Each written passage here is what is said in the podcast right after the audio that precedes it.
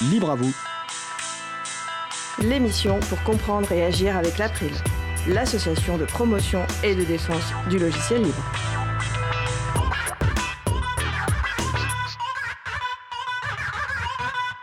Bonjour à toutes, bonjour à tous. Vous êtes sur la radio Cause Commune 93.1 en Ile-de-France et partout dans le monde sur le site causecommune.fm.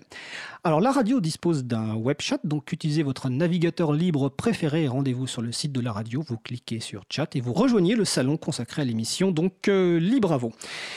Euh, donc soyez les, bienvenus pour cette nouvelle édition de Libre à vous, l'émission pour comprendre et agir avec l'April, l'Association nationale de promotion et de défense du logiciel libre. Je suis Frédéric Couchet, le délégué général de l'April. Donc le site web de l'association c'est april.org et vous retrouvez d'ores et déjà une page consacrée à l'émission du jour avec un certain nombre de références et la page sera mise à jour après l'émission si nous citons de nouvelles références évidemment. Je vous souhaite une excellente écoute.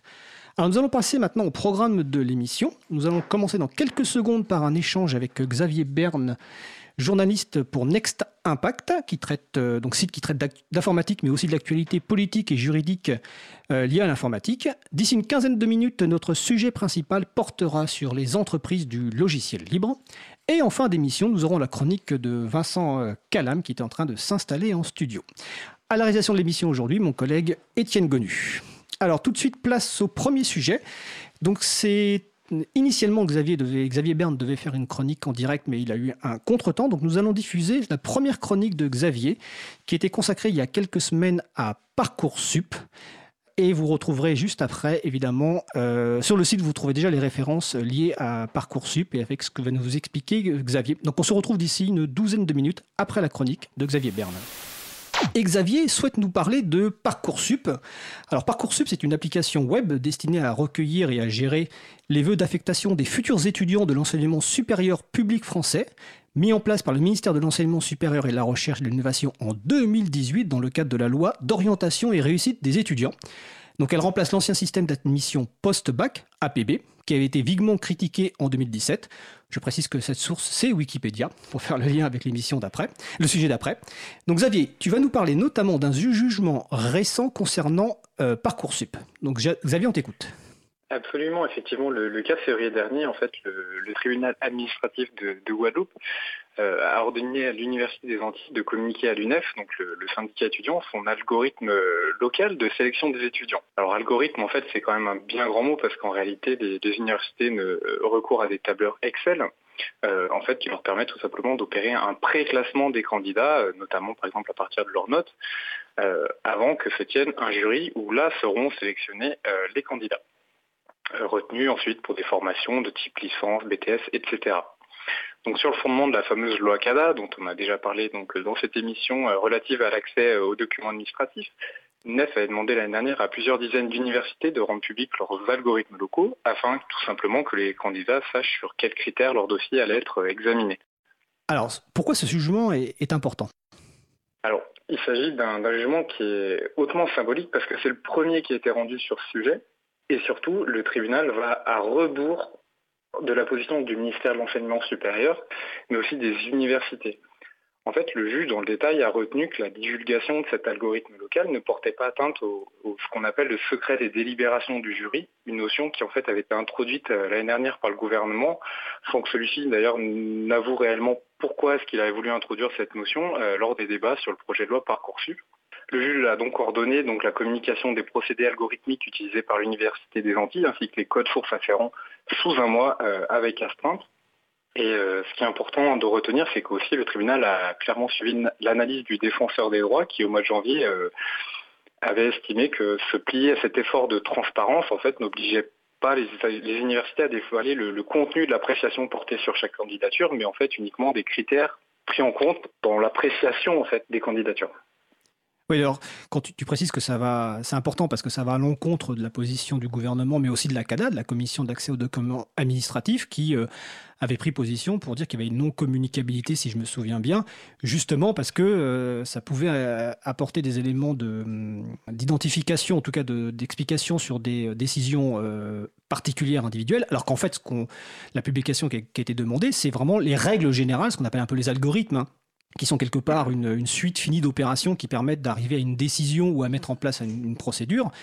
Et donc, euh, ce, jugement est important euh, parce qu'il va donc à l'encontre de ce qu'affirmait le gouvernement, la CADA. Euh, et tout à l'heure, tu parlais d'un amendement en 2018, si je me souviens bien, et je crois que c'est bien indiqué dans un de tes articles, le gouvernement avait bien dit que ça ne remettrait pas en cause justement l'accès à ces documents administratifs, à ces algorithmes locaux. Et pourtant, de facto, ben, la réalité est contraire. Et donc c'est pour ça que ce jugement est, très important. Et pourtant, il semblait que le gouvernement avait promis la transparence sur Parcoursup, justement pour mettre un terme aux critiques qui avaient concerné euh, admission euh, post-bac. Effectivement, sur ce dossier, on peut vraiment parler d'un bal des faux euh, J'ai exhumé, quelques citations intéressantes lors de la préparation de cette émission. Donc l'année dernière, devant le Sénat, lors de l'examen du projet de loi sur Parcoursup, Frédéric Vidal, donc la ministre de l'Enseignement supérieur, avec par exemple assuré que les codes sources de tous les algorithmes de Parcoursup seraient rendus publics. Promesse à nouveau formulée quelques semaines plus tard, en avril 2018, sur, euh, Public Sénat, pardon, je cite, la totalité des algorithmes seront publiés. Même Mounir Majoubi, son collègue secrétaire d'État chargé du numérique, s'y était engagé, cette fois dans les colonnes de l'étudiant, où est-ce qu'elle disait, je cite, Le code source de l'algorithme national de Parcoursup sera rendu public, l'algorithme d'affectation utilisé par chacun des établissements le sera également. Donc euh, voilà, on voit clairement aujourd'hui que ce n'est pas le cas, vu que les algorithmes d'affectation utilisés par chacun des établissements n'ont pas été rendus publics. En revanche, il faut quand même euh, souligner que le code source de la plateforme nationale de Parcoursup a lui été rendu public, mais donc pas les fameux algorithmes locaux. Et c'est un petit peu le problème, parce qu'en fait, selon de nombreux observateurs, il s'agit en fait du cœur de la machine Parcoursup, là où se joue en grande partie la sélection des étudiants. Oui, parce qu'il faut expliquer que l'accès au code source ne suffit pas, parce que le code source peut être accompagné de documents externes, de documentation externe ou de procédures externes, et c'est un peu ce qu'on parle avec ces algorithmes. Et puis il y a la partie nationale, et puis il y a la partie évidemment locale, donc les algorithmes euh, locaux. Euh, par rapport à ce jugement, alors c'est un jugement en première instance, est-ce que ça signifie que désormais toutes les universités vont devoir divulguer leurs algorithmes locaux? Non, effectivement, parce que déjà il faut savoir qu'il y a seules certaines, certaines universités qui ont recours à ces outils d'aide à la décision. Ces fameux tableurs. Il y, environ une, il y en a environ une université sur quatre qui a eu recours. Et surtout, bah, comme euh, tu l'as déjà dit, il me semble l'université des Antilles euh, veut se pourvoir en cassation. Non, je l'avais pas dit, mais. Donc, euh, Ok, bon, bah, pardon, il me semblait. Donc, autant dire que les universités, les étudiants et le gouvernement vont scruter cette décision du Conseil d'État avec la plus grande attention et la, bataille s'annonce vraiment rude parce qu'il y a des positions euh, très fermes de la part du ministère, mais aussi de la technicité en fait de cette matière.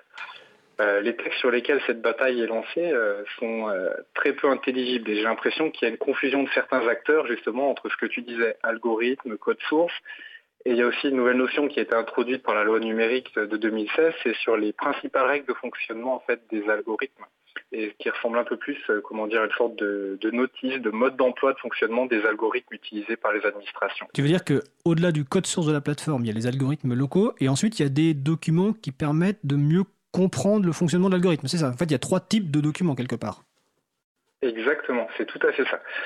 Depuis la loi numérique de, 2016, alors c'est une mesure qui est entrée en vigueur en septembre 2017, mais toutes les administrations, donc ça ne concerne pas uniquement Parcoursup, même si c'est là que c'est intéressant, parce qu'ironie de l'histoire, ces dispositions avaient été taillées pour, euh, pour APB, le prédécesseur de Parcoursup. Et donc, toutes les administrations, à partir du moment où il y a une décision individuelle qui est prise à l'égard d'un citoyen, elles doivent être capables d'expliquer comment elles en sont arrivées à ce résultat alors en décrivant par exemple bah, quelles données ont été traitées, euh, quelles opérations ont été effectuées par le traitement. D'accord. Est-ce que ces, réticences sont, surprenantes? Alors je parle par rapport aux deux types d'acteurs, on va dire les universités et le gouvernement. Est-ce que c'est vraiment si surprenant que ça? Je vais prendre un exemple par rapport au gouvernement, était bien placé pour le savoir. Euh, la première version du, code source réclamé, donc euh, je crois que c'était APB ou Parcoursup, mais tu me corrigeras, avait été envoyé en format papier. Donc c'était quand même montré une certaine... C'était APB oui, c'était sur APB, c'était l'association euh, Droits des lycéens qui avait à l'époque euh, voilà. le, donc ça, montre quand même une, pas forcément une volonté de contribuer, parce qu'envoyer un code source par papier, c'est quand même un peu euh, absurde. ou en tout cas, c'est une volonté de, ne pas vraiment contribuer. Donc est-ce que vraiment cette, ces réticences sont les mêmes côté gouvernement et côté université, d'après toi? Hum, Oui, j'ai quand même l'impression qu'en fait, le, le ministère de l'Enseignement supérieur fait remonter d'une certaine manière les craintes des universités. Pour moi, je vois ça un peu ça comme une caisse de résonance. D'accord. Donc c'est un relais du gouvernement euh, qui finalement contraint les, euh, les universités. Et on peut peut-être supposer que le fait que l'Université des Antilles aille devant le Conseil d'État euh, a été fortement encouragé par le ministère. On peut le supposer. Oui, en tout cas, c'est ce que m'ont indiqué certaines sources.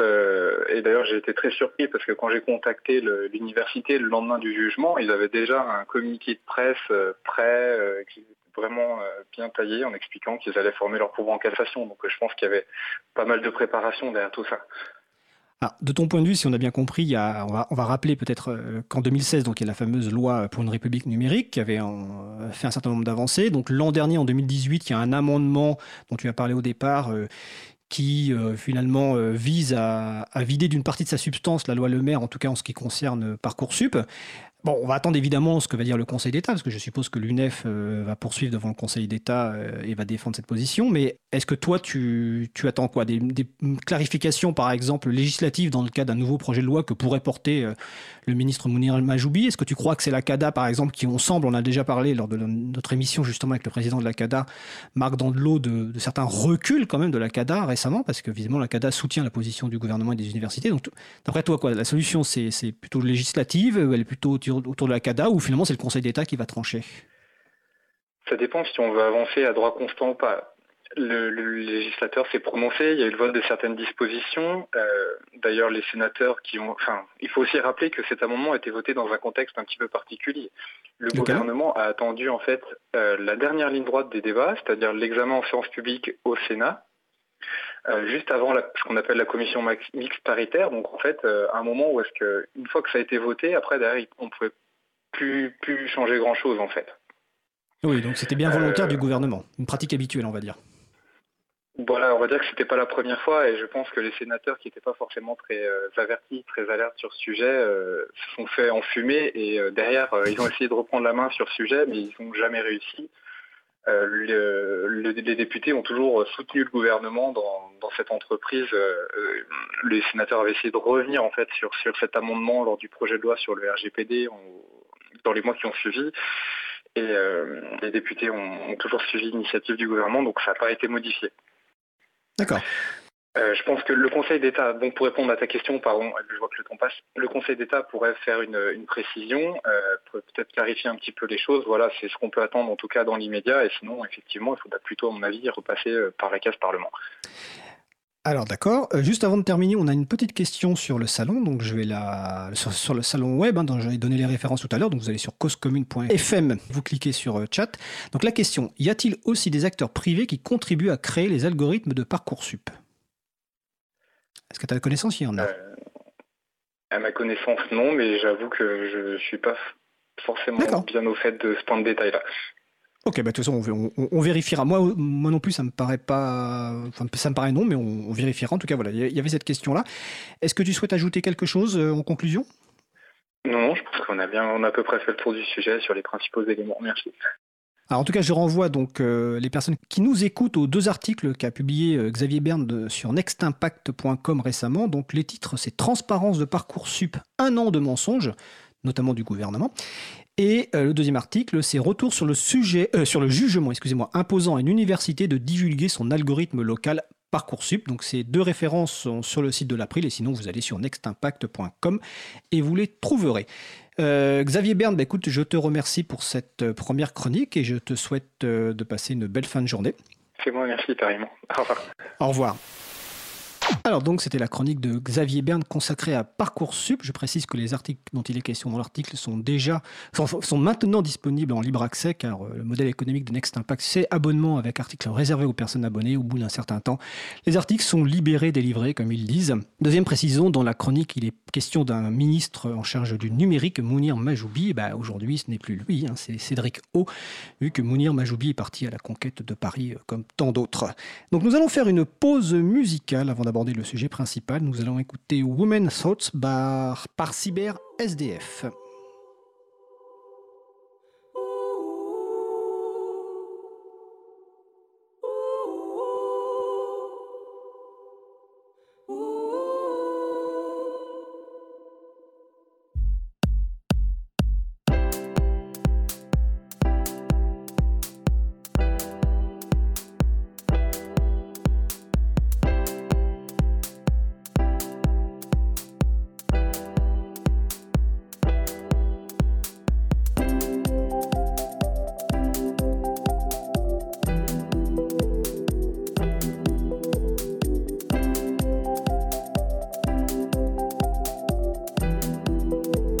Commune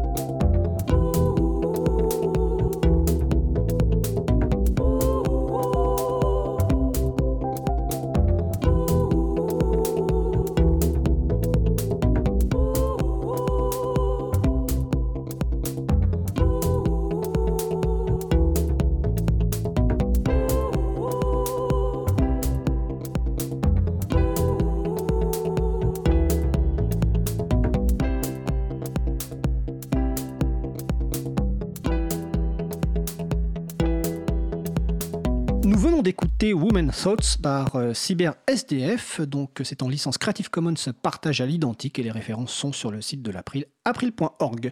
Vous écoutez toujours l'émission Libre à vous, euh, l'émission pour comprendre et agir avec l'April, euh, sur la radio Cause Commune 93.1 en Ile-de-France et partout ailleurs sur causecommune.fm. Alors nous allons poursuivre avec notre sujet principal qui va porter donc sur les entreprises du logiciel libre. Alors je précise tout de suite que c'est une première émission d'introduction, nous aurons l'occasion évidemment d'en faire plein d'autres. Alors nos invités de Véronique Torner, donc d'Alterway, administratrice, administratrice du Syntec numérique, président de l'Open CEO Summit, nous aurons le temps d'expliquer tout ça. Bonjour Véronique. Bonjour. Alors Stéphane Fermigier, président et fondateur d'Abilion, Abilion, Abilion, Abilion, et coprésident donc du CNLL, donc euh, l'Union des entreprises du logiciel libre et du numérique, et également président du groupe thématique logiciel libre du pôle systématique. Ça fait beaucoup de titres, mais c'est des personnes actives qui veulent ça. Et Laurent Vargon, euh, bonjour Laurent, bonjour Stéphane. Bonjour. et Laurent Vargon, donc de la société Easter Eggs et du réseau Libre Entreprise. Bonjour Laurent. Bonjour. Alors, le but de cette première euh, émission sur euh, les entreprises du logiciel libre, et je vais évidemment faire un tour de table de présentation de, ces trois personnes, c'est ben, un peu d'expliquer bah, tout simplement que dans logiciel libre, il n'y a pas forcément la gratuité, loin de là, ça ne fait même pas partie de la définition du, logiciel libre, et qu'il y a des acteurs économiques qui ont un rôle à jouer. Alors, on va faire un focus sur deux types d'acteurs aujourd'hui, même s'il y en a beaucoup d'autres. Euh, d'abord, en premier tour de table de présentation, on va commencer par Laurent Vergon d'Easter Eggs et de Libre Entreprise. Oui, bonjour. Euh, alors moi j'ai été euh, client euh, puisque j'ai été responsable informatique dans une institution de, 400 personnes et donc j'ai été client de, sociétés éditrices de logiciels et de prestataires de services libres et non libres. Ensuite j'ai rejoint Easter Eggs, donc ça fait deux ans maintenant, donc je, remercie aussi de la confiance qui m'a été donnée de, de venir à la radio aujourd'hui. Et Easter Eggs, c'est une société de 16 personnes qui a la particularité d'avoir un fonctionnement démocratique. Donc chaque individu dans l'entreprise va participer aux décisions de l'entreprise et va aussi avoir un salaire égal. Merci Laurent. Véronique Tourner Oui, alors euh, bah, pour me présenter, moi j'ai fait des études d'ingénieur. J'ai été développeuse au début de ma carrière. Et puis euh, en 2006, euh, avec mon associé qui est Philippe Montargès, qui est également très engagé dans le secteur du logiciel libre, nous avons décidé de créer Alterway. alors le nom est, signifiant. Alterway, c'était l'autre voie par rapport à un marché qui était fortement dominé par le logiciel propriétaire. Et avec Philippe, ça faisait plusieurs années qu'on s'interrogeait sur ce modèle économique autour euh, du logiciel libre. Et c'est un modèle qui nous a séduit pour euh, pas mal de raisons. Euh, et du coup, on a décidé de fonder Alterway, qui aujourd'hui une entreprise de services numériques. On est 200 personnes, un peu moins de 20 millions d'euros de chiffre d'affaires, et on est spécialisé autour des plateformes web et donc sur les technologies open source. Et sur ces plateformes web, nous avons cinq approches. Une approche qui va plutôt sur le métier du développement. Donc là, on fait du design, ça va même jusqu'à une activité de studio. Euh, donc du développement, et puis une activité dans le monde de l'infra, du cloud, jusqu'à euh, la tierce maintenance applicative et l'infogérance et l'hébergement de plateformes. Voilà. Merci Véronique. Stéphane? Alors moi j'ai découvert le, logiciel libre il y a plus de 30 ans, c'était en 1988 comme utilisateur d'abord, et puis euh, à force d'aller regarder le code source des, des, logiciels que j'utilisais, je me suis vraiment pris d'intérêt et en même temps de l'envie de, de, faire connaître, de faire comprendre, de faire utiliser ces logiciels libres et également d'en produire, puisque j'aimais bien aussi euh, programmer. Et donc, alors en 98, avec euh, d'autres personnes, on a fondé une association, l'AFUL, qui était complémentaire, on va dire, de l'April, et puis, quelques deux, trois ans plus tard, j'ai fondé une société avec l'idée que pour arriver à ce que le logiciel libre ait un impact, il fallait des entreprises. À l'époque, il y en avait peut-être une dizaine, une vingtaine en France. Et on sentait que le marché était en train de s'éveiller, bon, tout doucement au début, et puis ça s'est accéléré au cours des années 2000, 2010. Et là, depuis quelques années, j'ai une nouvelle société qui s'appelle Abilian. On est éditeur de logiciels, euh, de, logiciels libres, hein, forcément. Euh, sinon, on ne serait pas là. On est aussi intégrateur. On, fait des, du logiciel euh, à façon. autour du langage Python, le langage qui est devenu l'un des plus populaires euh, qui est utilisé aussi bien dans l'enseignement, le web et euh, les, choses les plus avancées, les plus euh, un peu mathématiques, puisque j'ai un, un, une formation au départ de mathématicien, donc pour faire ce qu'on appelle du machine learning ou en français de l'apprentissage automatique. Donc c'est les technologies qui sont, qui sont comment dire, le moteur de ce qu'on appelle plus communément l'intelligence artificielle en parallèle de, cette activité, je dirais, professionnelle, euh, j'ai aussi euh, bah, créé un certain nombre de structures. La FUL, j'en ai parlé. Et puis, on a créé le, CNLL, le Conseil national du logiciel libre, qui est devenu depuis l'Union des entreprises du logiciel libre et du numérique ouvert, avec Philippe Montargès, enfin, et avec d'autres personnes, euh, et, dont je suis le président depuis quelques années.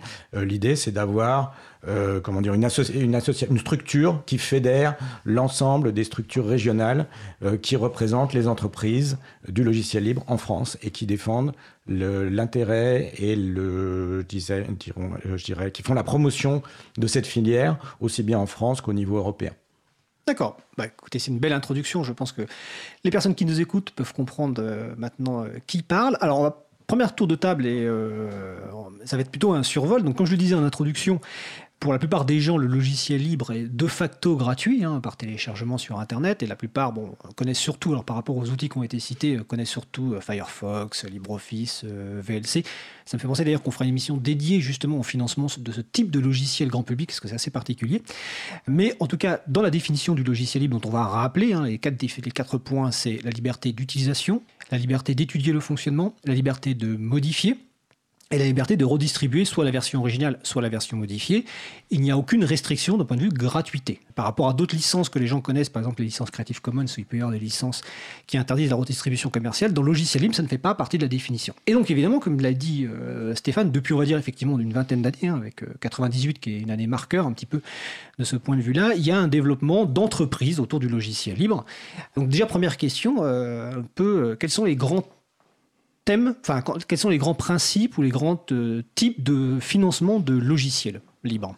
Sachant qu'après, on va faire un focus évidemment sur vos deux métiers particuliers qui sont l'édition de logiciels libres avec euh, Stéphane et le côté plus intégrateur avec euh, Véronique et Laurent. Donc peut-être que Stéphane veut peut-être commencer là-dessus? Oui, je peux donner une, introduction générale très rapide. On a sorti il y a quelques années un livret bleu.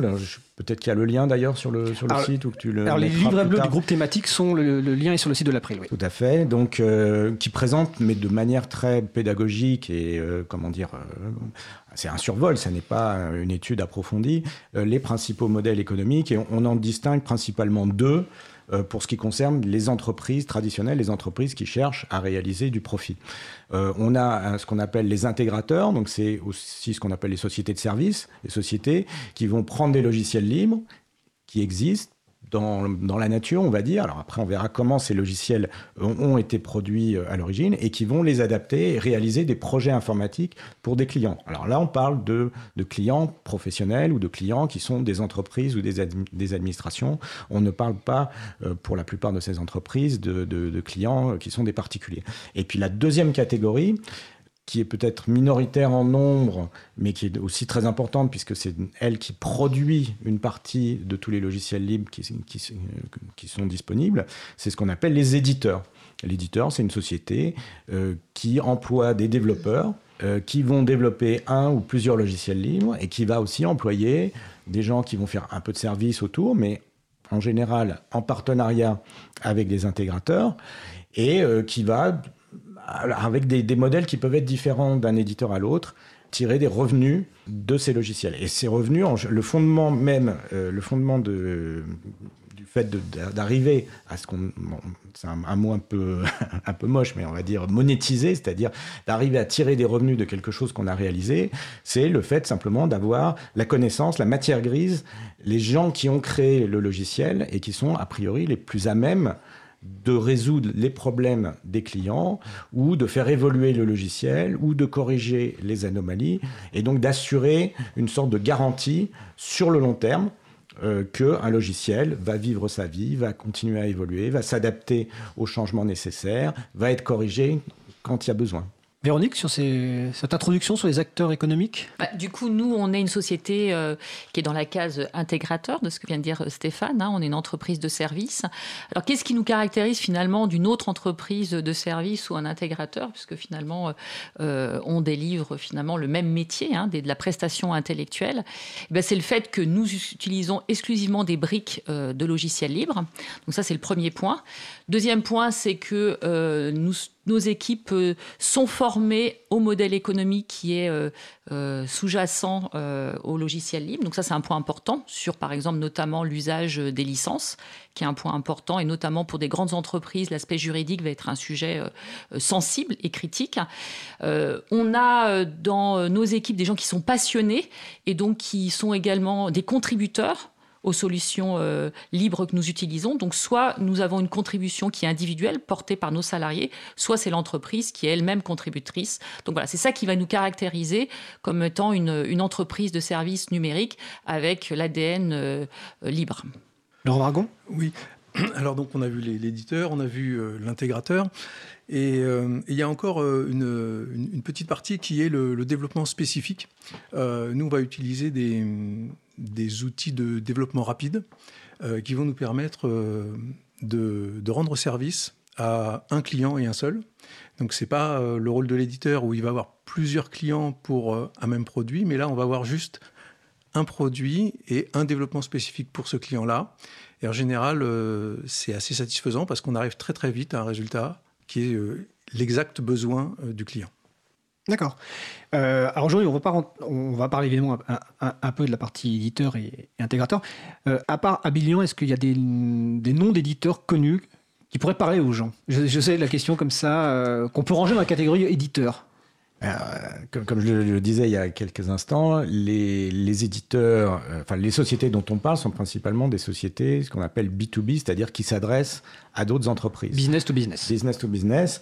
Donc c'est vrai qu'au niveau du grand public, il n'y a à peu près aucune chance que euh, les noms des entreprises euh, du logiciel libre, alors peut-être que les gens euh, ont déjà entendu parler d'IBM, d'Oracle ou de SAP, et encore, je suis même pas sûr que... Est-ce que Red Hat se range dans cette catégorie? Alors Red Hat, complètement, est dans cette catégorie d'éditeurs open source, c'est peut-être l'un même des, cas les plus extrêmes, les plus purs d'éditeurs open source, mais je ne suis pas sûr que Red Hat soit un nom qui soit connu du, du grand public c'est une question qu'il faudrait nous poser à nos, à nos auditeurs. Hein. Alors, je, pose la mm. question aux personnes qui nous écoutent en mm. direct. Et je vous mm. rappelle qu'il y a un salon web, effectivement, si vous avez le nom d'éditeur de, logiciels libres connus. Mais on fera de toute façon une émission euh, dédiée aussi à cet aspect logiciel grand public, parce que euh, quelque part, il y a des fondations, on ne parle pas aujourd'hui, mais des fondations à but non lucratif qui financent un, certain nombre de, de développements logiciels. Mais aujourd'hui, on va parler, bon, éditeur, intégrateur.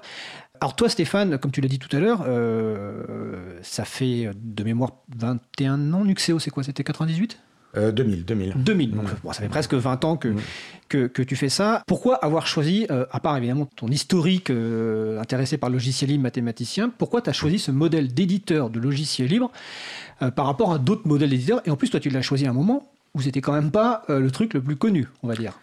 Qu'est-ce qui t'a motivé? Effectivement, il y avait l'idée de, de, saisir, on va dire, une opportunité, de sentir que quelque chose était en train de se passer, qu'il y avait vraiment un intérêt naissant, mais pas encore suffisamment répandu pour que les gros acteurs se soient, entre guillemets, partagés le, le, gâteau. Et en même temps, il y avait, ça, ça coïncidait aussi avec un intérêt personnel, peut-être une, certaine forme d'expertise, ou en tout cas de, connaissance approfondie du domaine, et également euh, un intérêt, euh, je dirais, euh, philosophique, éthique, autour de ces questions. Et en même temps, tout ça était en phase avec peut-être une mutation du marché, le fait d'aller de, de, systèmes très fermés et verrouillés par des grands éditeurs américains à une volonté de certains euh, acteurs, et notamment l'administration française au tournant des années 2000, euh, de favoriser des solutions ouvertes, interopérables, c'est-à-dire avec des systèmes qui peuvent se parler entre eux, qui ne sont pas bloqués, euh, comme on pouvait l'avoir avec, avec Microsoft à l'époque, hein, qui était vraiment le, chantre de la, de la, je dirais, de l'écosystème fermé, c'est-à-dire les logiciels Microsoft qui marchaient très très bien avec les autres logiciels Microsoft, mais qui ne marchaient pas du tout bien avec les, les logiciels des, concurrents, et, souvent avec une vraie volonté de nuire et de d'empêcher les, concurrents de, se développer grâce à des, bidouilles techniques qui ont été révélées euh, au cours de différents procès dans les années 2000. Alors donc cet, intérêt personnel a coïncidé aussi avec une volonté d'entreprendre. Donc il y avait une conjonction, comme non, comme pour pas mal de, chefs d'entreprise hein, ou de créateurs d'entreprise, c'est on pense avoir les compétences, on a un intérêt et on pense qu'il y a un marché. C'est un peu le, triptyque. Et bon, il s'est trouvé que euh, ça s'est plutôt bien passé pour moi euh, à l'époque. Alors on reviendra après sur la, L'avantage aussi, ou en tout cas euh, que tu as vu à choisir un modèle d'édition logiciel par rapport à un modèle d'édition privatrice, hein, mm. classique. Alors j'ai un peu la même question. Alors déjà pour Véronique, Laurent sera un petit peu différent parce qu'avec ton parcours, toi tu viens du côté client et ensuite tu as évolué côté intégrateur. Quand en 2008, Alterway 2006. 2000, je suis très mauvais sur les dates aujourd'hui. Euh, C'est pas grave, deux ans, ça va. Deux ans. Euh, donc 2006, Alterway. Euh, donc pourquoi? Même question en fait, pourquoi avoir choisi ce, modèle d'intégrateur basé sur des solutions libres, donc avec Philippe Montargès qu'on salue, pourquoi ce choix-là? Alors, je pense qu'il y a un constat qui est partagé euh, avec Stéphane. Hein. Je crois que nous s'est intéressé à, ce secteur du logiciel libre quelques années avant la création d'Altair. Il nous a fallu un petit peu maturer notre projet avant de se lancer, euh, quelques années avant. Et c'est vrai que le constat de la nécessité d'arriver à la fin d'un modèle, de monopole, euh, très frustrant parce que euh, c'était l'effet boîte noire, euh, avec l'émergence d'un mouvement qui était plus libertaire, hein, dans le sens de faire de l'intelligence collective, du partage, une dimension assez éthique aussi sur la partie le domaine transparence. Et du coup, c'est ça qui nous a poussé et motivé à entreprendre dans ce secteur-là. C'est vrai que c'était pas très évident à l'époque. Hein. en 2006, et c'est encore quelques années après euh, vraiment, je dirais, le, démarrage des premières sociétés. Mais non, quand on a créé Alterway, on devait euh, être, je sais pas, il, devait y avoir euh, une cinquantaine d'entreprises en France sur ce secteur-là. Et c'était des entreprises qui dépassaient pas, je pense, les 10 millions d'euros. Il n'y avait pas un acteur qui faisait plus de 10 millions d'euros français, hein, je parle. Et en termes de personnel, c'était autour d'une dizaine de personnes, on va dire. Et, voilà. Et je pense que la moyenne, en fait, c'était des entreprises d'à peu près une dizaine de, mmh. collaborateurs. Donc, c'était quand même un marché qui était naissant. Euh, et donc, c'est ça qui nous a motivés, c'était de se lancer euh, dans cette aventure, d'essayer de créer un acteur qui deviendrait euh, un acteur référent en Europe sur ces technologies. Et donc, le démarrage pour nous, ça a été plutôt de s'engager à dire, ben, on va essayer de rapprocher différents acteurs qui étaient des spécialistes pour essayer de constituer un intégrateur d'une certaine taille euh, et adresser, euh, bah, euh, essayer d'adresser les grands comptes qui étaient quand même basés sur des triptyques. Hein. C'était SAP, Oracle, Microsoft. Ils ne connaissaient que ça. Et c'est amusant, en fait, la petite anecdote, c'est, je ne vais pas les citer là, mais bah, tu peux un, certain, direct, un certain nombre, parce que j'avais eu avant une autre vie et que j'avais travaillé sur des solutions Microsoft eh bien, me disait, bah, Véronique, ça ne sera pas possible, ça marchera jamais. Et aujourd'hui, ce sont les premiers, en fait, à utiliser des solutions open source. Ils en sont très contents. Et je dirais même qu'aujourd'hui, ils essaient même de sortir euh, certains des acteurs que j'ai cités il y a quelques secondes. Alors ça me fait penser aux mêmes personnes qui disaient en 2001, à la naissance de Wikipédia, que jamais ça marcherait et qu'on ne pouvait pas avoir une encyclopédie libre faite uniquement par des gens sur Internet. Euh, alors on reviendra tout à l'heure justement sur euh, un point intéressant parce que sur les grands comptes, donc soit grandes entreprises, soit grandes collectivités. J'aurais une question sur euh, pourquoi les, finalement ces structures s'adresseraient à Alterway ou des structures spécialisées plutôt qu'à des intégrateurs généralistes comme Capgemini, euh, Altran et compagnie? Il y a sans doute une raison pour laquelle, euh, mais on y reviendra tout à l'heure. Laurent, ton point de vue là-dessus, toi, de, de, un double profil client initialement donc dans une structure que tu peux citer d'ailleurs la structure je sais pas si tu oui je peux tout à fait c'est le musée des arts décoratifs. Voilà donc tu es DSI au musée des histoires, des décoratifs maintenant tu es chez Easter Eggs donc c'est quoi cette évolution et, en tant que client évidemment quel avantage tu avais toi à faire appel à des prestataires en logiciel libre? Alors effectivement le musée des arts décoratifs était client de Easter Eggs. Euh, il est d'ailleurs euh, toujours client d'Easter Eggs. On continue à travailler pour, euh, pour le musée euh, alors, c'est assez, différent. Euh, on a un, contact qui est, je pense, plus, authentique. Euh, on a affaire à des commerciaux qui, qui, ne promettent que ce qu'ils connaissent. je peux le dire maintenant depuis l'intérieur, les devis sont faits par ceux qui vont réaliser les travaux et pas par le commercial.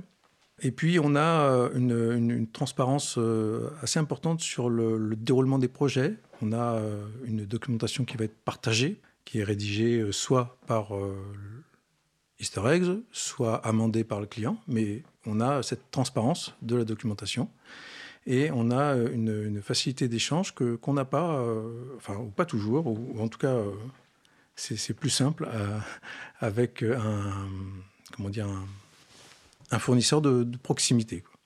Vas-y, Oui, je trouve que ce qui est intéressant en fait dans le rapport euh, avec nos clients, c'est que je pense qu'il y a euh, plus naturellement, et je ne dis pas que c'est exclusivement lié à ces entreprises-là, hein, mais plus naturellement, il y a une relation de partenaire parce que on peut ensemble contribuer aux solutions, avoir une démarche partenariale. Ce qui est moins vrai quand on est euh, uniquement consommateur. Évidemment, il y a une relation plus de fournisseurs, euh, prestataires qui, euh, qui s'installe avec le client. Alors que lorsqu'on est sur, je dirais, un, domaine qui, touche au logiciel libre, le client comprend qu'il peut à un moment donné contribuer. et ça, ça crée une relation différente en fait. Un rapport de force qui est totalement différent. Alors, j'ai complété après la question sur justement l'intérêt pour les entreprises et collectivités d'aller euh, d'avoir un prestataire logiciel libre et d'aller sur des briques logiciel libre. Mais par rapport à ce que tu viens de dire, en termes d'éditeur logiciel libre, je suppose donc qu'il y a un partage de la R&D quelque part avec les clients, contrairement à la modèle traditionnel où la R&D est faite euh, uniquement par la, structure éditrice. Là, il doit y avoir sans doute un échange. Alors, le, fondement de, l'édition logicielle, c'est effectivement qu'on a un investissement au départ, le, fait de produire le logiciel, de produire la version 1.0, la première version qui marche, d'un logiciel, ça demande un effort parfois euh, important. Ça peut demander plusieurs années hommes de travail, même parfois des dizaines euh, ou encore plus. Et donc cet investissement, il faut d'une certaine façon qu'il rapporte à un moment donné. Et donc les sociétés du logiciel libre sont obligées d'essayer d'imaginer d'une façon différente du modèle capitaliste traditionnel, c'est-à-dire où quelqu'un un investisseur va mettre une certaine somme d'argent pour créer la première version, et puis ensuite on va essayer de la vendre, on va voir si l'argent rentre ou pas. En tout cas, si les clients euh, viennent euh, utiliser le, logiciel, si euh, l'argent rentre pas, bah tant pis, l'investisseur a perdu son argent.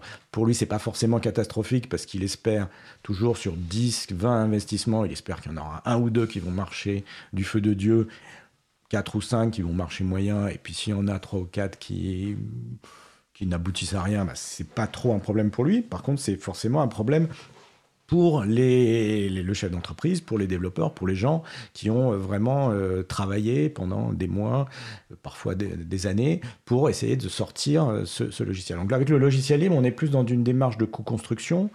On va souvent, pas toujours, mais souvent sortir des premières versions dites instables, donc dites un peu expérimentales, qui, qui n'adressent pas encore forcément tous les besoins euh, du marché, mais de façon à avoir un, je pas utiliser un retour, un retour voilà, de, des utilisateurs potentiels qui souvent dans ce cas là sont aussi des, experts potentiels, des, gens qui qui sont qui vont pas être juste des utilisateurs passifs, mais au contraire qui vont être capables d'apporter un regard, d'apporter des idées, éventuellement de corriger des problèmes ou éventuellement d'ajouter eux-mêmes les fonctionnalités. Donc ça, c'est le, je dirais, l'un des aspects qui, qui fait qu'il y a cette, cette dynamique euh, qui, se crée. Bon, et en parallèle, il y a un autre aspect qui est ce qu'on appelle tout simplement la mutualisation. C'est le fait, mais c'est pareil avec du logiciel privatif. Hein. On essaye de faire payer un certain nombre de clients pour la même chose. Sauf que dans le logiciel libre, c'est explicite, c'est-à-dire que euh, on va avoir, en tout cas pour certains modèles d'éditeurs, euh, un même logiciel qui va être développé pour 3, 4, 5, 10 clients différents, avec chaque fois les petites variantes, puisque encore une fois, on est sur du logiciel d'entreprise, donc chaque entreprise au final a ses besoins euh, spécifiques, mais en étant malin, en étant des bons, développeurs et en étant capable de faire une version qui, qui une base de code logiciel euh, qui répond à la majorité des besoins, à un moment donné, on atteint une masse critique et on a un produit qui finalement va ensuite pouvoir être décliné euh, beaucoup plus facilement et beaucoup plus rapidement et avec un coût marginal, c'est-à-dire le coût de chaque nouvelle installation qui va diminuer de plus en plus. Donc on retrouve le modèle de l'éditeur propriétaire euh, qui euh, investit au départ et qui ensuite se contente de vendre entre guillemets, plus compliqué que ça, mais se contente de vendre des licences et donc de, toucher une sorte de, taxe. Avec le logiciel libre, on a une évolution, une transition plus graduelle entre euh, le moment où on développe vraiment des logiciels à façon euh, pour chaque client, et puis une évolution vers un mode, parfois, pas toujours, parfois on reste sur du one-shot, du, un, logiciel par client, mais il y a un moment où on peut avoir un logiciel qui évolue de façon à devenir une sorte de plateforme générique qui peut être ensuite décliné beaucoup plus facilement. Et les licences libres euh, permettent donc finalement de réintroduire les versions euh, bah, spécifiques par un client pour un autre client. C'est une des bases euh, de ces licences. On ne va pas rentrer dans le détail des licences libres utilisées notamment. Non, mais c'est vrai qu'il faut l'avoir. Il faut avoir l'accord du client. Il faut une compréhension. Alors nous, notre expérience, comme ça fait 10, 20 ans qu'on fait ça, on, se rend compte que les clients, pour la plupart, à part parfois des gens qui sont très bornés, et en général, ça se finit plutôt mal. Mon expérience est que les, les, les, clients qui sont, je dirais, les plus tatillons sur ces, sur ces questions et qui et qui rechignent le plus à euh, jouer le jeu du logiciel libre, au final, euh, le, projet euh, a beaucoup plus de difficultés. Mais quand on a pour la plus majorité des clients, il y a une compréhension du fait que ce qui compte, c'est que leur version à eux, les choses qui sont vraiment spécifiques à leur, processus, par exemple, leur, leur façon de travailler, c'est à eux. ça, on ne le partage pas. Mais par contre, tout ce qui est de la techno, tout ce qui est du code générique qui peut servir à plein de gens, au contraire, ils sont contents de le partager parce que c'est aussi pour eux une façon d'avoir un, un, produit qui va évoluer et qui va se pérenniser. D'accord. Alors j'en profite juste pour signaler qu'on le 7 mai, nous aurons une émission consacrée aux licences libres. Je ne sais pas jusqu'à quel niveau détail avec euh, Mélanie Clément Fontaine, euh, qui est une des premières à avoir étudié juridiquement ce sujet-là, et euh, Olivier Hugo du cabinet Dune. Donc c'est le 7 mai.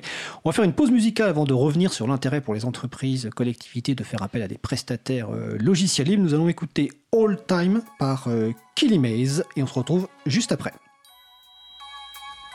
I have been called to write the song, to share a message, answer the question, what do I believe? December 21st, 2012 means, do I think humanity will succeed? Do I think we will get swallowed by the sea? Let's trace it to hell in a handbag is what we're facing. Green capitalism has us replacing want over need products, oversee the poor and the weak, lead the rich and ignorant feed. But there's another message being told, not one of doom and gloom, but our collective power to behold.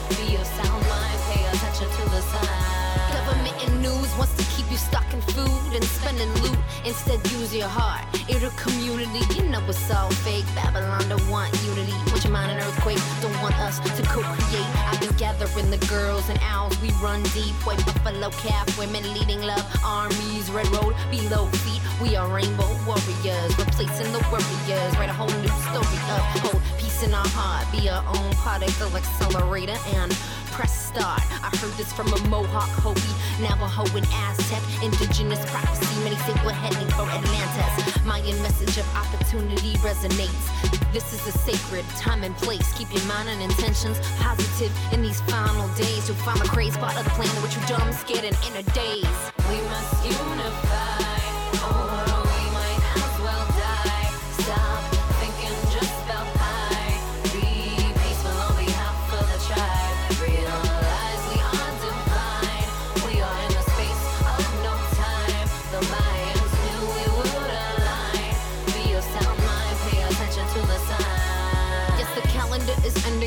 Means a shift in consciousness that is depending on our internal and collective ascending into unity that is unending. We may lose power in the final hour. What message are you sending? If you don't dig transcendence, then try these Ten Commandments. One, be grateful and fun. Love all like never before. Two, forgive all in yourself. Forget set, let's go. Three, let be, let live. Honor, exchange, accept, give. Four, Transmute fear, just feel it, then let go.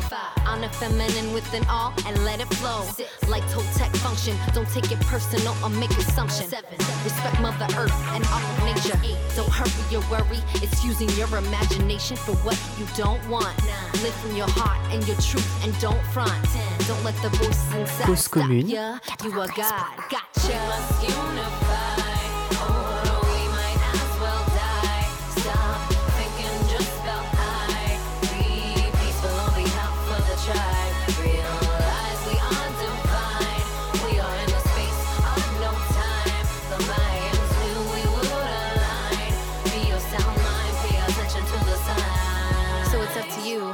Tremendous opportunity to shift from the love of power to the power of love. I, for one, will be doing all I can to envision and create the rebirthing of a planet that works Eh bien, nous venons d'écouter euh, l'artiste américaine Kelly Mays. Alors, je crois que j'ai fait une erreur sur le titre. Je crois que c'est 2012 le titre de, de la chanson.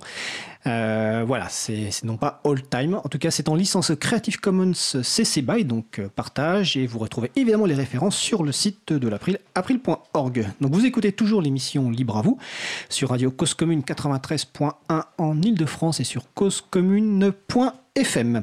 Alors nous allons poursuivre notre échange donc euh, sur les entreprises du logiciel libre, donc toujours en compagnie de Laurent Vargon, de Véronique Torner, de Stéphane Fermigier, et on va revenir sur le sujet bah, de l'intérêt finalement pour les, euh, les entreprises, enfin pour les clientes, hein, les, structures clientes, hein, que ce soit entreprises, collectivités, d'avoir recours au logiciel libre et aussi d'avoir recours à des prestataires spécialisés. Alors, est-ce que c'est est -ce c'est qu'une question de coût, de licence? Est-ce que c'est une question de maturité des outils, de fonctionnalités, de relation entre le client et, le prestataire Voilà, pourquoi des entreprises aujourd'hui, des clients vont, de, ont intérêt à aller vers le logiciel libre? Véronique alors, du coup, nous, c'est intéressant parce qu'on a créé il y a 10 ans un événement qui s'appelle l'Open CIO Summit et qui nous permet de réunir des décideurs.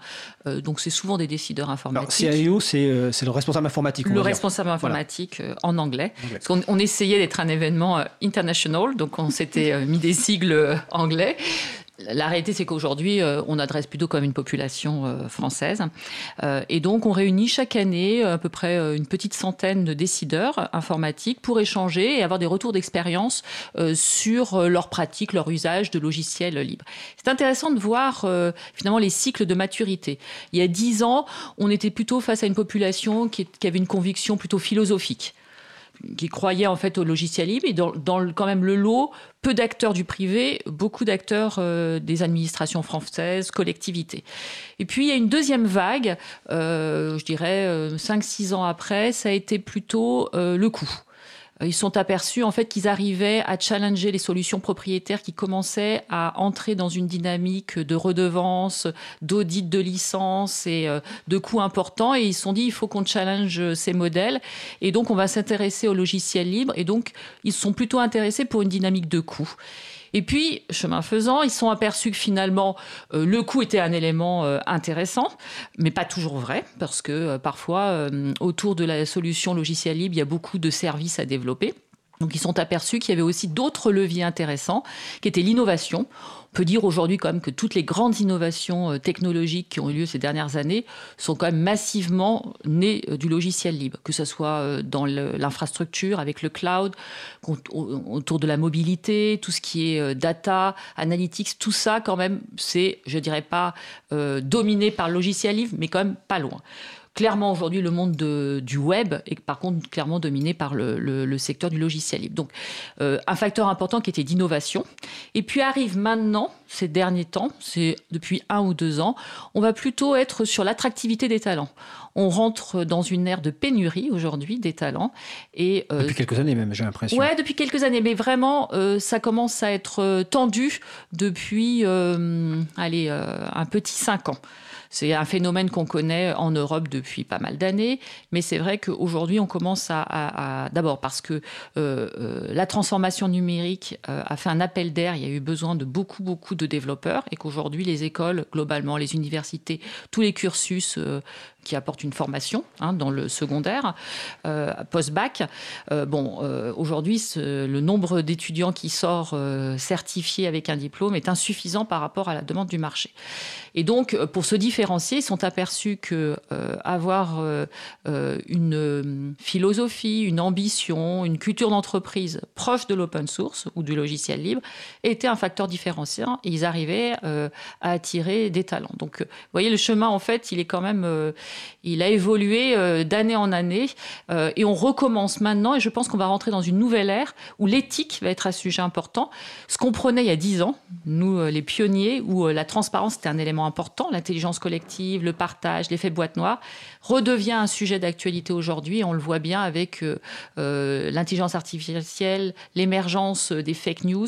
On se rend compte qu'on a besoin euh, d'avoir plus de transparence autour du numérique et le logiciel libre, évidemment, est un socle qui apporte naturellement cette transparence.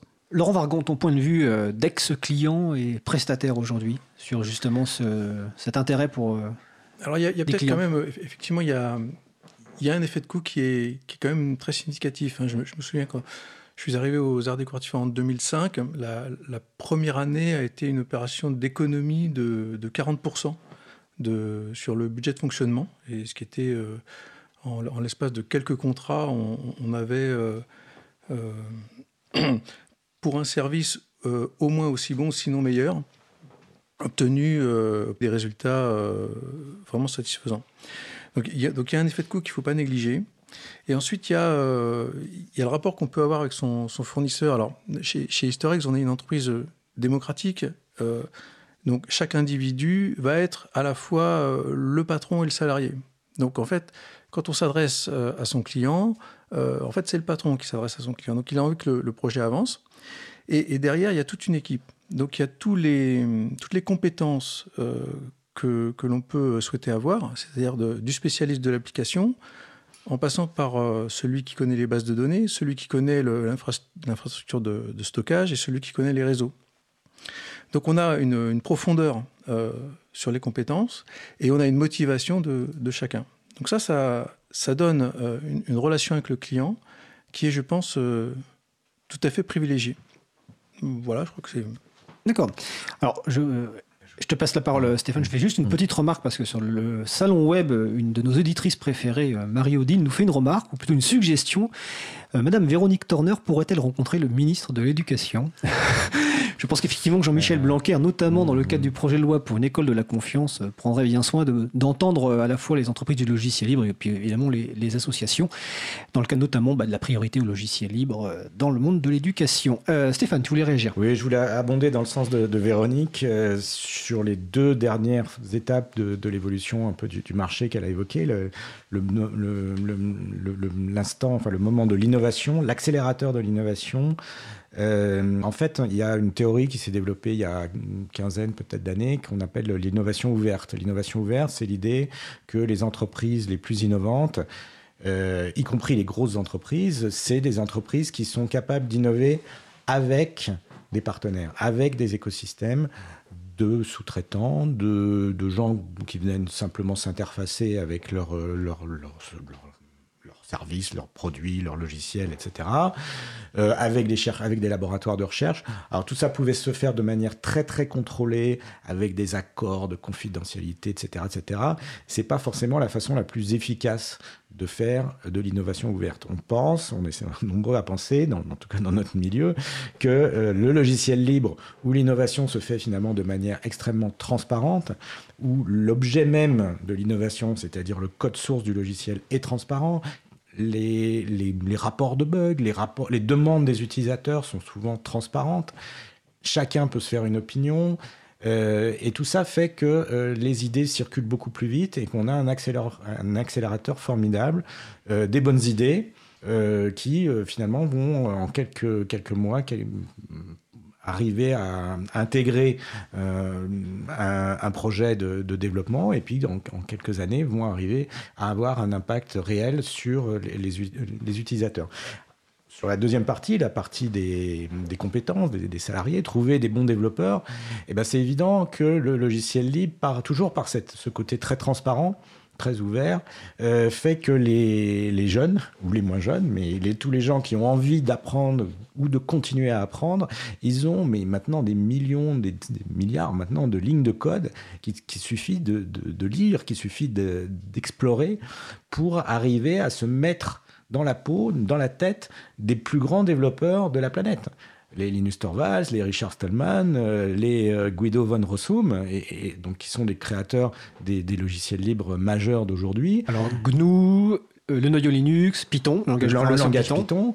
Donc, mais ça peut être aussi ça, c'est vraiment, par exemple. du Perl aussi. Aller voir les, logiciels des experts, mais on peut aussi aller voir des logiciels qui ont été euh, écrits par des gens qui ont une approche plus pédagogique, donc qui permettent aussi à des, à des personnes qui sont encore en, apprentissage euh, de, de se familiariser, de, de monter en compétences.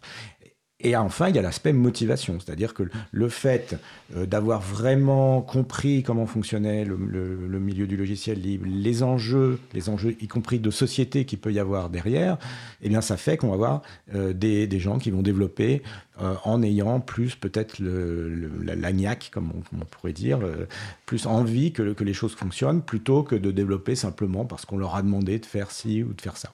Alors, avant de repasser la parole à Véronique, euh, en, parlant de code source accessible, ça nous fait évidemment penser au projet de, Roberto Di Cosmo de l'INRIA et compagnie, mm. Software mm. Archive.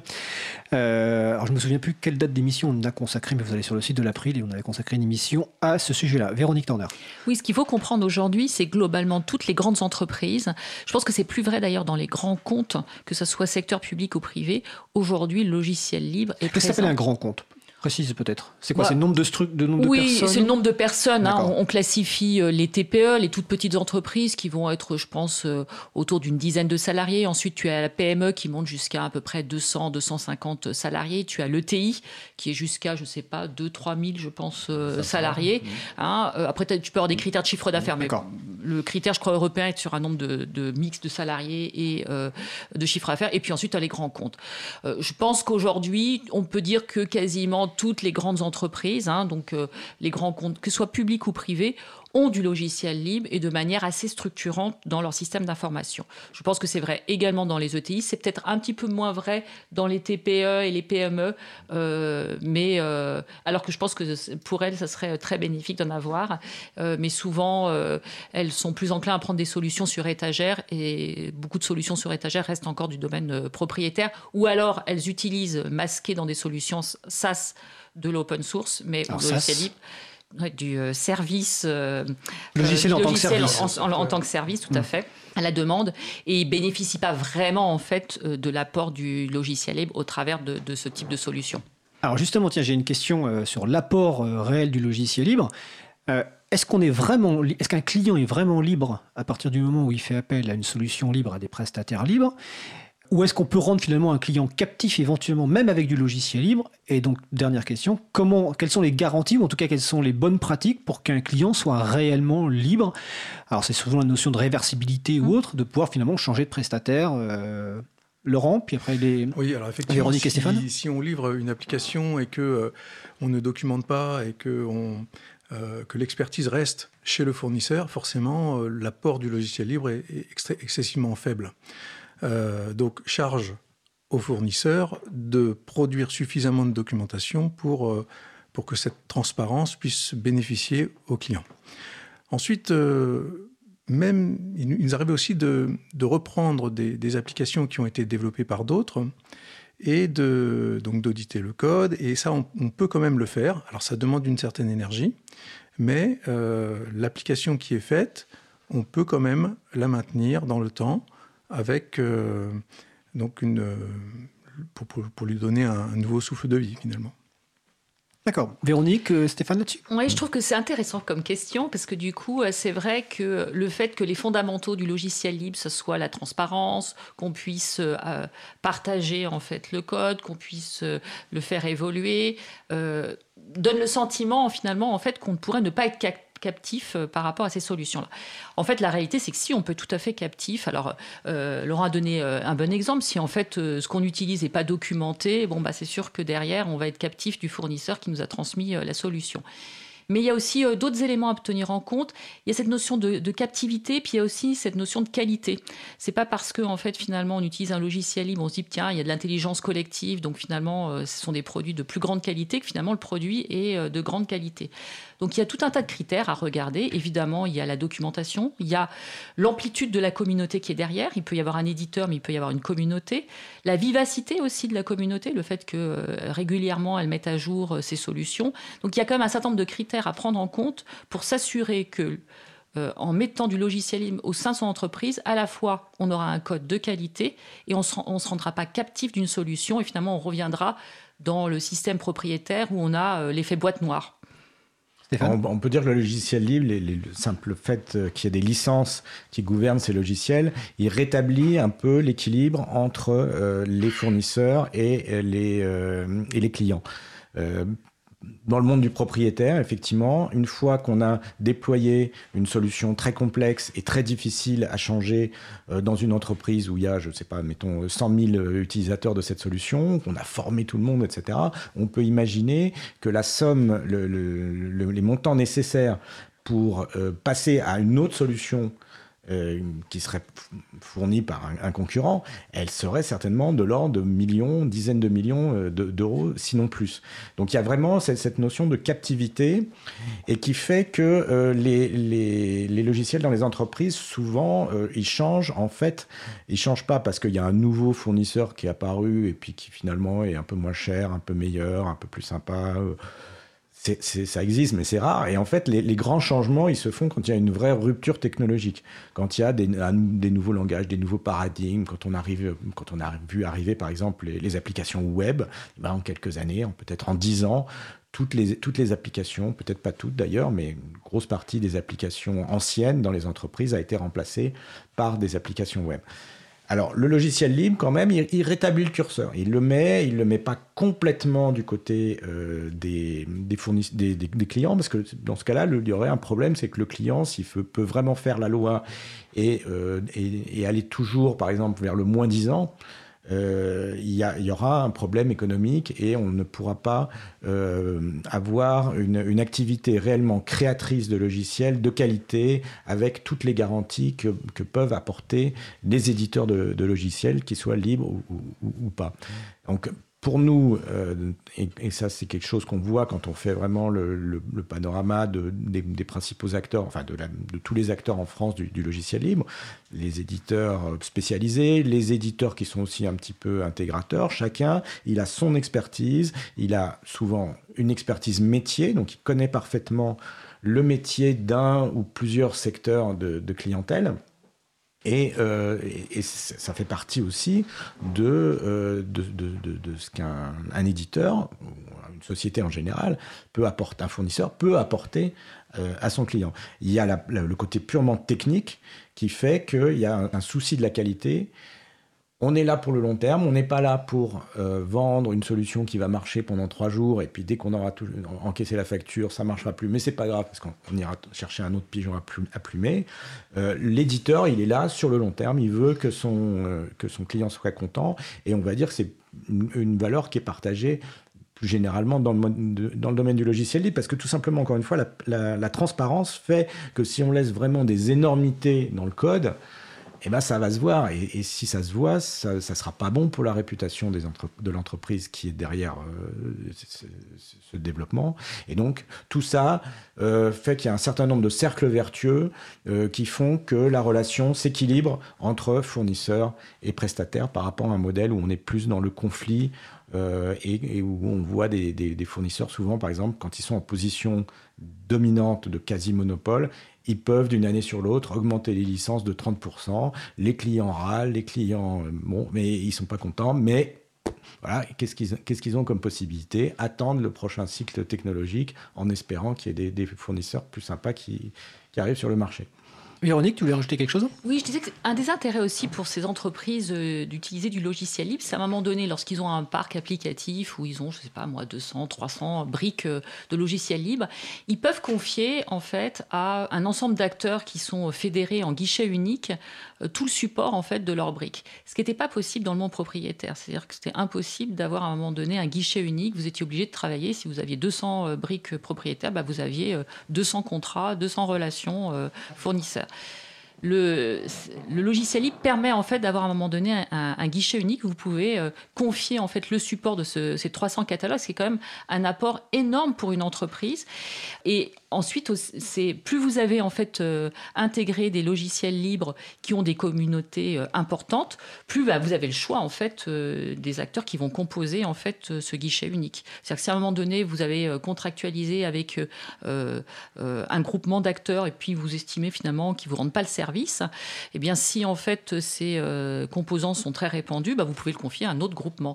Euh, et donc, ces groupements peuvent être composés d'intégrateurs, d'éditeurs. En général, c'est le cas. Euh, l'intégrateur assure un support de niveau 1, niveau 2, et puis il s'appuie sur toute une communauté d'éditeurs sur le niveau 3. Donc ça, c'est, je trouve, un partenariat win-win à la fois pour le client, qui se retrouve à pouvoir gérer auprès d'un groupement, d'un interlocuteur, sa problématique de support, qui est quand même un, sujet hein, sur les budgets informatiques, c'est quand même des, gros montants, la notion en fait de, de, support, de maintenance en fait des solutions qui sont déployées. Et puis c'est win-win aussi pour la communauté des intégrateurs éditeurs, parce qu'ils peuvent s'associer et proposer une offre de service de qualité aux clients. Alors, sur cette démarche gagnant-gagnant, Laurent, est-ce que tu veux rajouter quelque chose? Je précise qu'on va bientôt terminer cette discussion.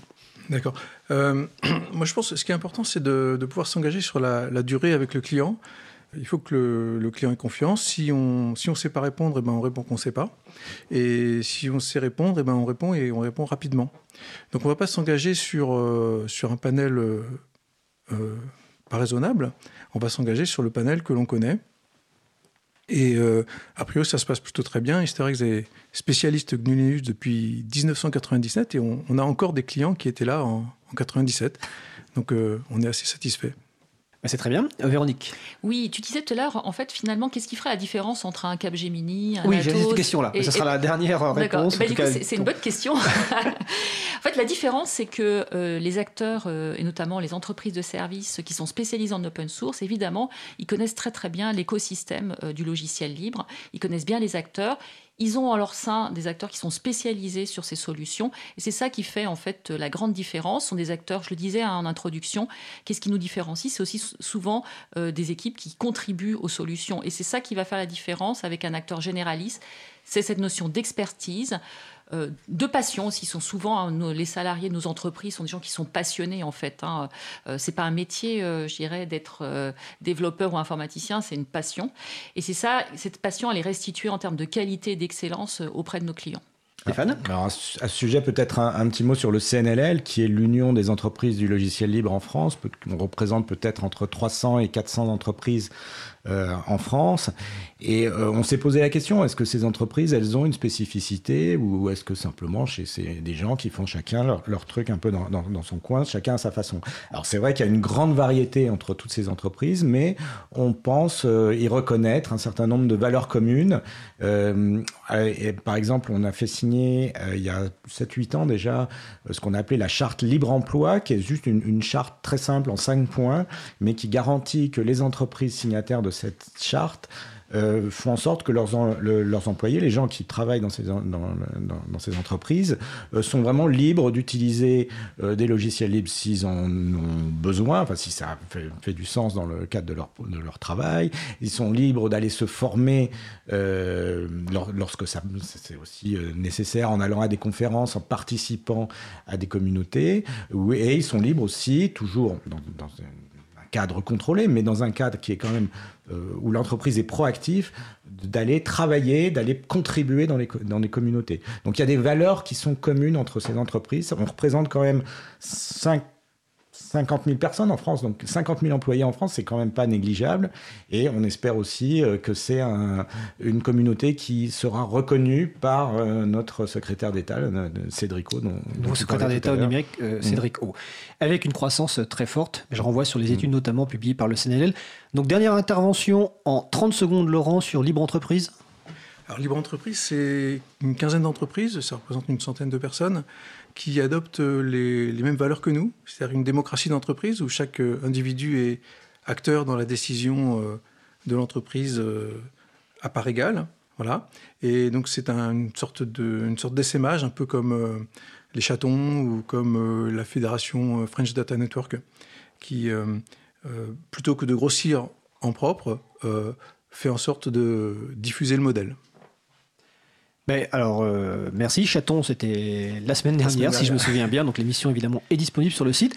Alors, je vous remercie donc pour cette première émission, évidemment, sur les entreprises du logiciel libre. Donc, euh, Laurent Vargon d'Easter Eggs et Libre Entreprise.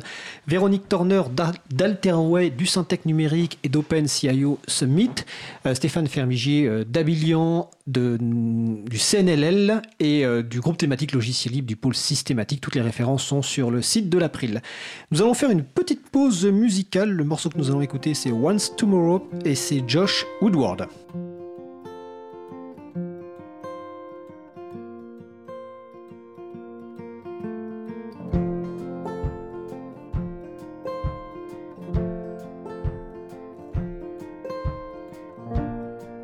Cause commune. 93.1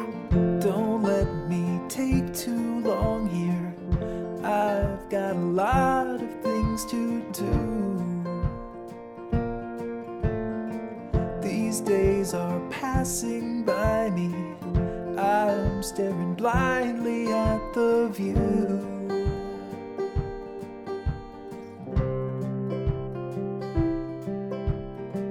I woke up one day older, just like 10,000 days before.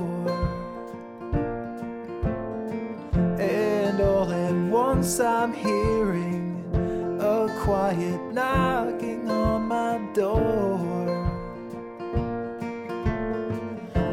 chances, sideways glances, I will let them be without me. Creation, celebration, I will let them pass me by,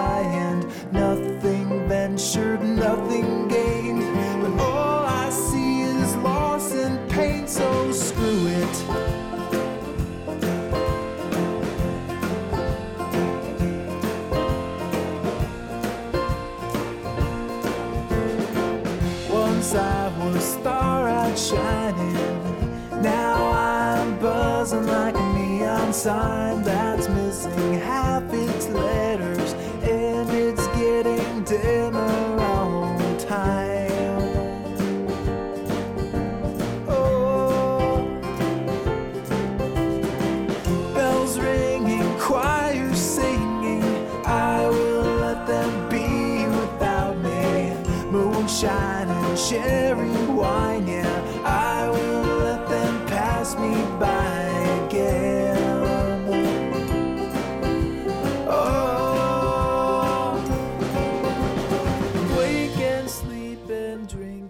Alors, nous venons d'écouter euh, Once Tomorrow par Josh euh, Woodward. On a coupé un petit peu avant la fin euh, pour laisser le temps de parole à, Vincent Calam. ce morceau est en licence Creative Commons by 4.0, donc partage. Et évidemment, les références sont sur le site de l'April.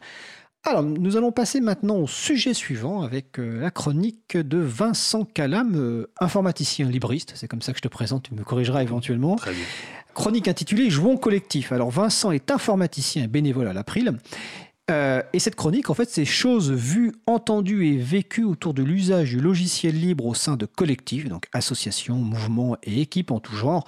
En gros, c'est le témoignage d'un informaticien embarqué au sein de groupes de néophytes. Alors, euh, bonjour Vincent. Bonjour. Alors, le thème du jour, tu m'as dit, c'est Je me demandais ce que vous faisiez là. Oui, voilà. Alors, la petite phrase euh, de, cette chronique demande d'être contextualisée.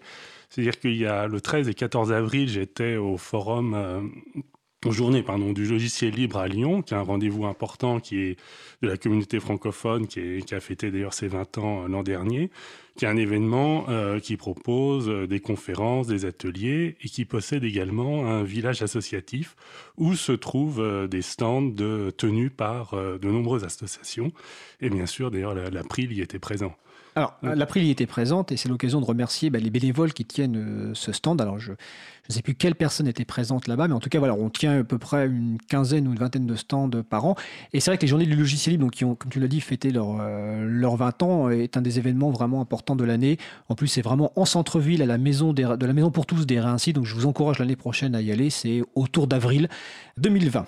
Et donc, dans cet endroit, donc tu n'y étais pas pour l'April, donc tu étais pour quoi en fait? Oui, alors. Parce que tu es, tu es, je, te, je, oui. je, je, je, vais quand même balancer un petit peu, tu es quand même sur l'une des photos du stand de l'April, sur photo.april.org, donc, mais tu étais pour quoi en fait alors? Alors, j'y étais, euh, oui, dans un autre cadre, même si évidemment je suis allé dire bonjour euh, aux camarades. Euh, J'y étais pour présenter un logiciel euh, libre qui s'appelle Scrutary, qui est un moteur de recherche de ressources documentaires que je développe dans le cadre du projet Coredem, euh, avec qui est un projet porté par une structure appelée Ritimo. Ouh là là là là. Scrutary, Coredem, voilà. Ritimo, explique-nous tout ça. Oui, alors je suis toujours obligé, oui, de contextualiser. Alors Ritimo, euh, je vais le présenter euh, d'abord cette structure, c'est un c'est un réseau de centres de documentation qui a plus de 30 ans et qui était axé sur la solidarité internationale. Euh, Timo, c'était pour euh, tiers-monde, donc ça, ça date un petit peu euh, comme concept, mais la solidarité internationale, c'est toujours euh, très important. Et c'est un, au début, c'est centre de documentation papier, qui est toujours un, de ses rôles, mais évidemment, avec le numérique, ça a changé leur manière de travailler. Et depuis quelques années, il se pose beaucoup de questions autour du logiciel libre. Et euh, Ritimo fait à la fois des formations à destination d'associations sur les logiciels libres et également anime un projet qui est euh, Coredem, qui est un, une communauté de, ressources documentaires sur les questions notamment de la transition. Et euh, c'est à ce titre que j'y étais parce que je travaille sur le moteur de recherche de ce projet. Et donc, euh, alors on va, on va, oui. on va, on va repréciser, peut-être oui. même donner les, les, les, adresses des sites web. Donc Ritimo, c'est l'association, donc c'est oui. ritimo.org. Euh, cette plateforme de, de, de ressources euh, péda pas pédagogiques, comment tu as appelé ça? C'est ressources documentaires. Ressources documentaires, donc c'est Coredem, donc c'est coredem.info, c'est O-R-E-D-E-M.info. Et le logiciel qui est derrière tout ça, le moteur de recherche libre que tu développes, donc c'est scrutary.net. Voilà. Tout à fait. Voilà. Voilà, donc euh, j'ai fait la conférence, bon ça je vais pas m'y attarder, mais ensuite je suis allé tenir le stand euh, de Ritimo au sein euh, du village associatif des, journées du logiciel libre. Et, et c'est là que donc des gens de Ritimo t'ont dit, euh, je me demandais ce que vous faisiez là. Alors c'est pas des gens de Ritimo, ah, c'est le, le, le, public, puisque ah, je, le public. Tenais, je tenais le stand de Ritimo, okay. et euh, sans le vouloir, nous avions préparé sur le stand, euh, nous avions mis les, les publications de Ritimo, et sans le vouloir, aucun ne faisait référence directement au logiciel libre. Et donc, effectivement, c'était une phrase que j'ai entendue de manière euh, positive, hein, sympathique, mais euh, de, de, personnes qui se demandaient ce que une association comme Ritimo faisait, faisait à cet endroit. Donc, c'est une manière d'expliquer et de faire des liens entre euh, des, des, thèmes euh, notamment de solidarité internationale et euh, des thèmes du, du, logiciel libre. Donc au final, en fait, cette phrase, elle est positive. Oui, elle est, elle est positive parce qu'en fait, on titille la curiosité des gens en leur montrant les croisements qu'il y a entre euh, le thème principal qui était le logiciel libre, et d'autres enjeux euh, et d'autres réflexions euh, qui sur d'autres thèmes et donc on, aide à faire à faire des croisements.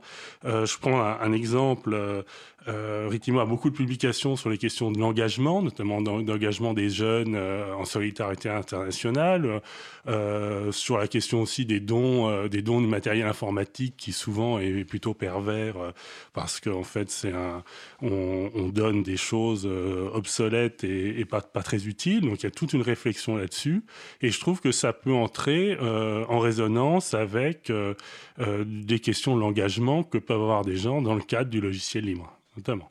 D'accord. En précisant que les journées, et c'est sur le salon web qu'on me le précise, hein, c'est Étienne en régie qui me dit que les journées du logiciel libre de Lyon, le thème principal, c'était euh, l'écologie. Oui. Et précisons aussi que, alors, tu me l'avais dit dans, dans, les notes, euh, quand tu parles de la revue de Ritimo, donc c'est Passerelle avec un S, il y a une des revues, enfin un des numéros qui est consacré Enfin, intitulé Pour une information et un Internet libre, journalistes indépendants, médias associatifs et activistes s'engagent. La référence est sur le site de l'April, la revue est téléchargeable euh, librement. Oui, la, la, précision d'Étienne est importante. Dire, le, le, les journées elles-mêmes étaient déjà en croisement avec d'autres voilà. thèmes. Hein. Ce n'était pas seulement une réunion euh, d'informaticiens. Il y avait cette question de l'écologie euh, et, et, de la transition. Et d'ailleurs, par rapport à ça, euh, c'est important que. Enfin, l'April est présente à, mal, à des stands professionnels. Donc, on n'a pas parlé tout à l'heure de, de POS, donc Paris Open Source Summit, qui est un salon professionnel de logiciel libre à Paris, mais on est aussi présent, et depuis très longtemps, à des salons qui ne sont pas du tout professionnels, pas du tout informatiques. Hein. Historiquement, bah, il y a la fête de l'UMA, par exemple. Réseau Alternativa, euh, pareil, autour de l'écologie et, de la planète. Et par exemple, la fête des possibles qui est organisé par différents réseaux, dont je pense Ritimo en fait partie, Alternativa aussi, qui a lieu de mémoire donc en septembre euh, chaque année. Je crois que ça va être la troisième ou quatrième édition cette année. Donc il est important d'être présent sur ces événements-là où effectivement on fait des croisements et où on explique l'apport du logiciel libre pour une société bah, finalement plus libre, plus égalitaire, plus inclusive. Mais je te laisse poursuivre. Oui, donc je crois que ce qui, est, ce qui est important dans tes stands, c'est de pas de prêcher à des convaincus. Je crois que quand on tient un stand dans, dans, dans l'endroit habituel, bon, ça permet de croiser des têtes qu'on n'avait pas, qu'on n'avait pas vues depuis longtemps, mais c'est pas comme ça qu'on va aller au, contact de nouvelles personnes, on va sensibiliser une nouvelle personne. Donc je crois que c'est, important euh, d'être dans des lieux auxquels euh, les gens ne s'attendent pas à ce qu'on, ce qu'on soit, à la fois d'ailleurs euh, le public, mais à la fois peut-être les autres les autres membres de l'April ou les autres adhérents qui vont peut-être euh, sur le moment se, se dire hein, pourquoi, pourquoi euh, Alternativa, pourquoi la fête de Lima, et aussi d'expliquer que c'est important euh, euh, quand on porte une parole euh, qui va au-delà de la technique, qui a un vrai objet politique, d'être euh, dans des lieux et euh, voilà je, donc voilà je milite euh... mais, mais c'est on parle de la fête du Lima je, je, me souviens très bien que les premières années c'est une question très récurrente mais alors pourquoi vous êtes là? Alors à la fois les gens qui, qui, qui visitent la fête de l'UMA que je rappelle qui est un festival avant tout quand même hein, mais aussi les gens à l'extérieur disaient mais pourquoi vous allez à la fête de l'UMA? Et on devait leur expliquer. Aujourd'hui je crois que la question se pose plus les gens ont compris qu'il faut aller à, à, à, ce type d'événement. Tu voulais terminer peut-être par une note un peu euh, personnelle parce que je crois que tu as rencontré des personnes qui écoutent euh, oui. l'émission dont ta chronique. Voilà tout à fait j'ai croisé des personnes personnes alors qui m'ont dit qu'ils écoutaient ma chronique. Alors ils ont été très polis parce qu'ils n'ont pas dit que la, pas dit si la chronique leur plaisait ou non. Euh, mais voilà donc effectivement c'est nous sommes écoutés enfin au moins toi. euh, oui en tout cas cette émission. Donc euh, bah, j'en profite pour euh, remercier euh, mes auditeurs et mes auditrices. Euh, je remercie également la personne qui va faire la transcription euh, de la chronique Marie Odile Alors, merci Marie-Odile. Et puis un, petit baiser à Didi qui se reconnaîtra euh, aussi parmi les auditrices. Voilà. Bah écoute, euh, merci Vincent. Donc c'était la chronique de Vincent Calam euh, intitulée Jouons collectif. Voilà sur son retour d'expérience. Et c'est toujours un plaisir de rencontrer les personnes qui nous écoutent, hein, que ce soit après une conférence ou après la radio. Et évidemment, on retrouve Vincent le mois prochain. Alors nous allons faire un petit jingle.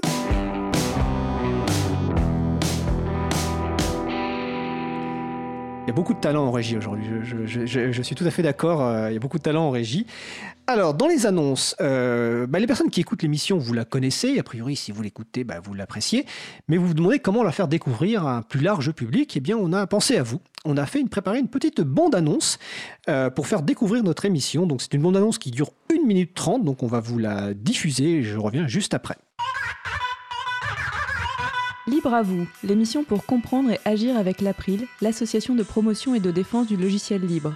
Libre à vous se veut avant tout une émission d'explication et d'échange sur les dossiers politiques et juridiques que l'April traite et sur les actions qu'elle mène, pour les libertés informatiques en général et pour le logiciel libre en particulier. Libre à vous, c'est aussi un point sur les actualités du libre, des invités au profil varié, de la musique sous licence libre, des actions de sensibilisation.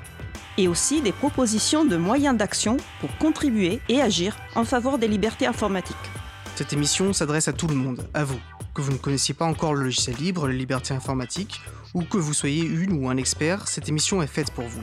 Donnez à chacun et chacune de manière simple et accessible des clés pour comprendre les enjeux et aussi proposer des moyens d'action en faveur des libertés informatiques. Tels sont les objectifs de notre émission. Retrouvez-nous en direct chaque mardi de 15h30 à 17h sur la radio Cause Commune, sur les ondes de la radio 93.1 FM en Ile-de-France et partout dans le monde sur causecommune.fm. Les podcasts sont disponibles, ainsi vous pourrez écouter l'émission quand bon vous semble, 24 h sur 24, 7 jours sur 7, et les partager avec qui vous voulez. Vous retrouverez toutes les informations utiles sur le site de la radio causecommune.fm et sur le site de l'April, april.org. On se donne rendez-vous chaque mardi à 15h30. Bref, c'est libre à vous.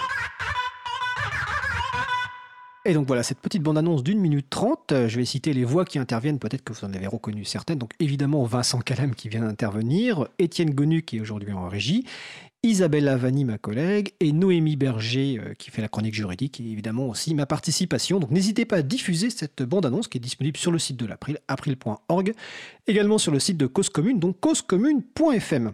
Notre émission se termine, vous entendez le générique qui vient de démarrer en mode tapis, donc je remercie les personnes qui ont participé à l'émission aujourd'hui. Alors Xavier Berne euh, par chronique interposée enregistrée, Stéphane Fermigier, Véronique Torner qui est toujours avec nous, Laurent Vargon, Vincent Calam et euh, Étienne Gonu en régie. Alors vous retrouvez sur le site de l'April, donc april.org, toutes les références utiles, ainsi que sur le site de la radio, donc causecommune.fm. N'hésitez pas à nous faire des retours, comme l'a dit tout à l'heure Vincent, c'est intéressant d'avoir des retours des personnes qui nous écoutent pour indiquer ce qui vous a plu, mais aussi des points d'amélioration. Alors il n'y aura pas d'émission en direct mardi prochain, mardi 30 avril. Vous aurez droit à une émission constituée de, de sujets anciens, donc déjà diffusés. Donc il y aura la chronique Copier n'est pas volé de Jean-Christophe Becquet, la chronique Partager est bon de Véronique Bonnet, et le sujet principal portera sur les distributions GNU Linux. Nous vous souhaitons de passer une belle fin de journée. On se retrouve en direct mardi 7 mai pour une émission consacrée notamment aux licences logiciels libres. Et d'ici là, portez-vous bien.